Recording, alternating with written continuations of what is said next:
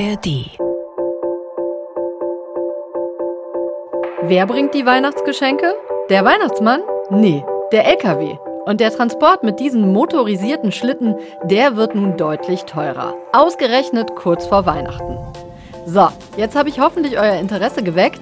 Herzlich willkommen zu 10 Minuten Wirtschaft jeden Montag bis Freitag neu in der ARD Audiothek und überall sonst, wo ihr gerne Podcasts hört.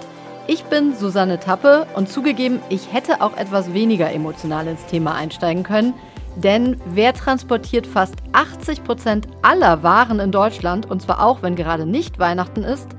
Richtig, auch Lkw. Und wenn das nun also deutlich teurer wird, dann ahnt ihr wahrscheinlich schon, wer am Ende zahlt. Axel Brinkmann, Spediteur aus Spenge, einer Kleinstadt in Nordrhein-Westfalen, will auf den Mehrkosten jedenfalls nicht sitzen bleiben. Das hat er dem WDR erzählt. Für mein Unternehmen wird das bedeuten, wenn ich die Maut nicht umlegen kann auf meine Kunden, ungefähr einen Mehrkostenfaktor von 55.000 Euro pro Jahr bei den Fahrzeugen, die ich habe, bei den dreien. Und äh, das ist aus, äh, ja, aus den Frachtpreisen nicht zu stemmen. Das heißt, ich muss es umlegen. Wenn meine Kunden das mitmachen, wäre es für mich eigentlich ein durchlaufender Posten.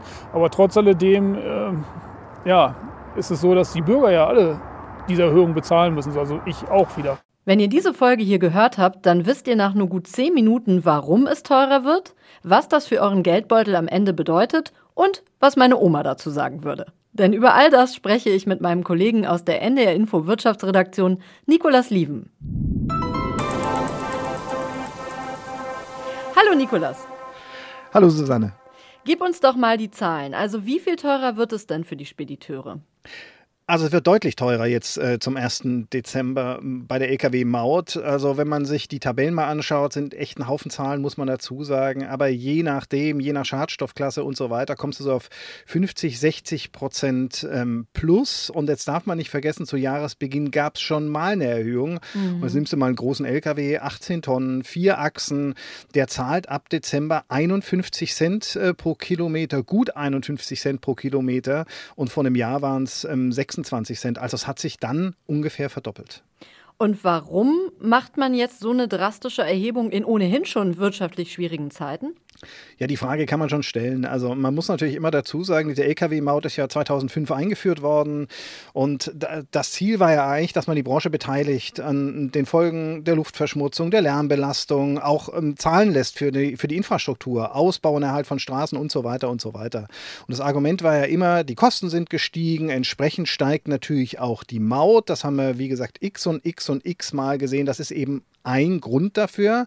Und der zweite Grund ist einfach, dass man ja die Branche dazu bringen will, möglichst schadstoffarme Lkw ähm, zu nutzen. Und es gibt so einen Haufen Erhebungen, Umweltbundesamt unter anderem, und die sagen ungefähr 25 Prozent der CO2-Emissionen.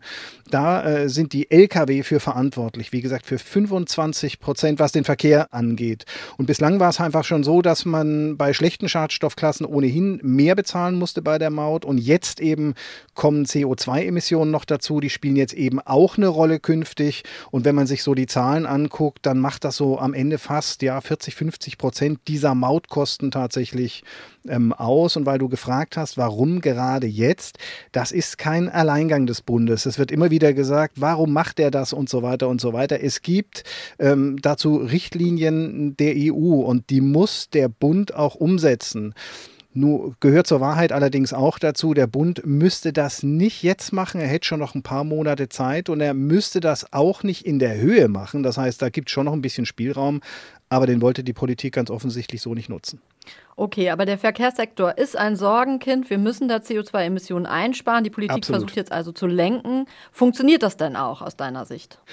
Hm, also jetzt wird schwierig. Also es ist einfach so, wenn man sich so die Zahlen und die Daten anguckt und auch was die Maut ähm, angeht, ist es so, wenn du einen klimaneutralen LKW fahren würdest, dann müsste man ein paar Jahre tatsächlich keine Maut bezahlen und dann wird es auch nur schrittweise ähm, angehoben. Aber dann müsstest du eben mit einem LKW unterwegs sein, der mit Strom fährt oder mit Wasserstoff fährt. Und bis 2030 hat sich die Politik ja auch das Ziel gesetzt, ähm, dass ein Drittel der gefahrenen Kilometer quasi mit Strom oder mit Wasserstoff zurückgelegt ähm, werden mhm. sollen. So, und jetzt guckst du dir aber die konkreten Zahlen an vom Bundesverband Spedition und Logistik und der sagt, am Tag sind bei uns 800.000 Lkw unterwegs ungefähr und 500 davon fahren klimaneutral. Das heißt wirklich nur ein ganz, ganz, ganz kleiner Teil. Ja, aber woran liegt das denn? Also gibt es da noch so wenig Wasserstofftankstellen? Ist das unser Problem? Also es gibt nicht ein Problem, es gibt ganz viele. Und ähm, eines der vielen Probleme ist, dass wir ähm, erstens die Lkw gar nicht haben. Also die Lastwagen gibt es nicht. Es gibt nicht so viele Anbieter für Wasserstoff-Lastwagen. Ähm, und dann ist genauso, wie du es gesagt hast, es fehlt die Infrastruktur, es fehlt der Wasserstoff. Das Zweite ist, auch Elektro-Lkw gibt es erstens kaum, gibt es kaum Anbieter und zweitens sind die halt viel, viel teurer als diese normalen Diesel-Lkw. Ähm, Wenn du dann großen kaufst, 100, 150.000 Euro bist du da ungefähr los. Wenn du den E-Lkw kaufst, dann kostet das Doppelte, zum Teil sogar das Dreifache und auch hier, es fehlt die Ladeinfrastruktur und zwar ähm, auf den Autobahnen, aber auch auf den Verladehöfen. Da würden die Lkw ja relativ lange stehen beim B- und Entladen, da könnte man das nutzen, aber da sind weder ähm, die Ladesäulen da noch überhaupt die Infrastruktur mit stark Starkstrom. Aber sag mal, gehört denn dem Lkw-Verkehr überhaupt die Zukunft? Wir haben doch schon ganz oft darüber geredet, dass eigentlich möglichst viel auf die Schiene soll und per Zug transportiert werden.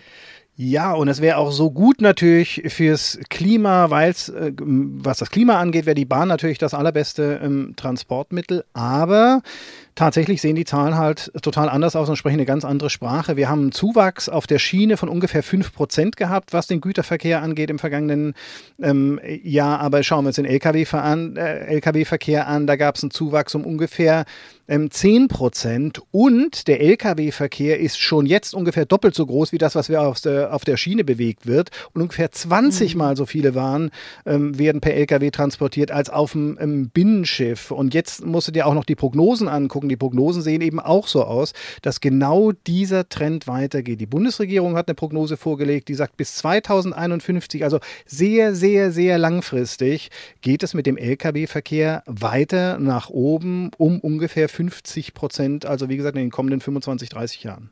Okay, da ist also erstmal keine große Änderung in Sicht. Was heißt denn das alles jetzt für uns als Verbraucher? Die Spediteure haben ja schon gesagt, sie werden ihre Mehrkosten natürlich versuchen weiterzugeben. Genau, das wird ähm, wahrscheinlich auch so sein. Die haben das angekündigt und äh, sind sich alle in Anführungszeichen ähm, auch einig, weil die einfach sagen, wir haben gar nicht die Möglichkeit, das irgendwie ähm, ähm abzufedern. Man darf ja eins nicht vergessen, die Einnahmen des Staates werden sich durch diese Mauterhöhung ungefähr verdoppeln, also von ungefähr 7,2, 7,3 Milliarden auf 15 Milliarden. Das sagen die ähm, Prognosen voraus und das müssen natürlich dann letztendlich die Lkw-Betreiber, die Speditionen und so weiter bezahlen und natürlich werden die das weitergeben, zumal auch noch die CO CO2-Bepreisung für Dieselkraftstoff auch noch steigt zu Jahresbeginn. Also man sagt, Speditionskosten 10, 20 Prozent drauf. Wenn man jetzt weiß, dass ungefähr 80 Prozent der Waren mit dem Lkw transportiert werden, kann man sich vorstellen, Klar, es wird äh, dann auf die Waren umgelegt, es wird teurer.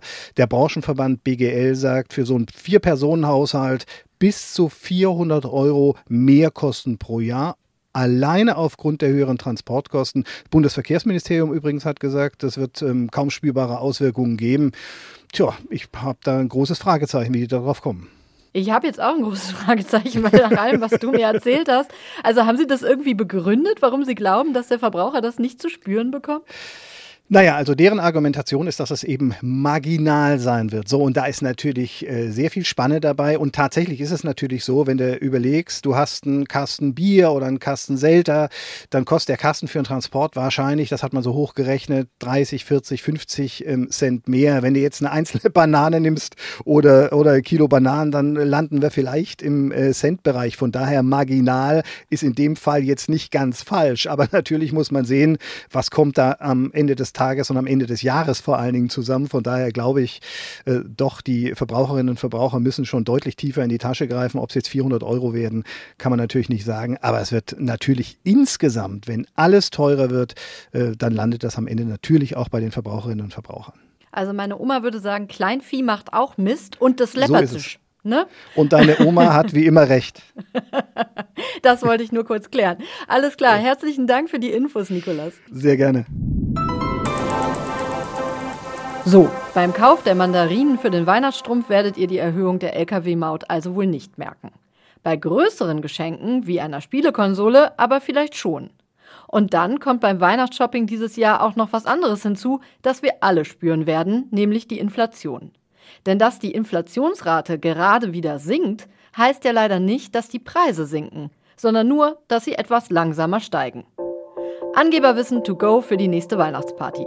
Wenn ihr mehr davon wollt, dann abonniert 10 Minuten Wirtschaft doch einfach, damit ihr nichts mehr verpasst. Ich würde mich auf jeden Fall sehr darüber freuen. Jetzt macht es erstmal gut und hoffentlich bis morgen. Tschüss!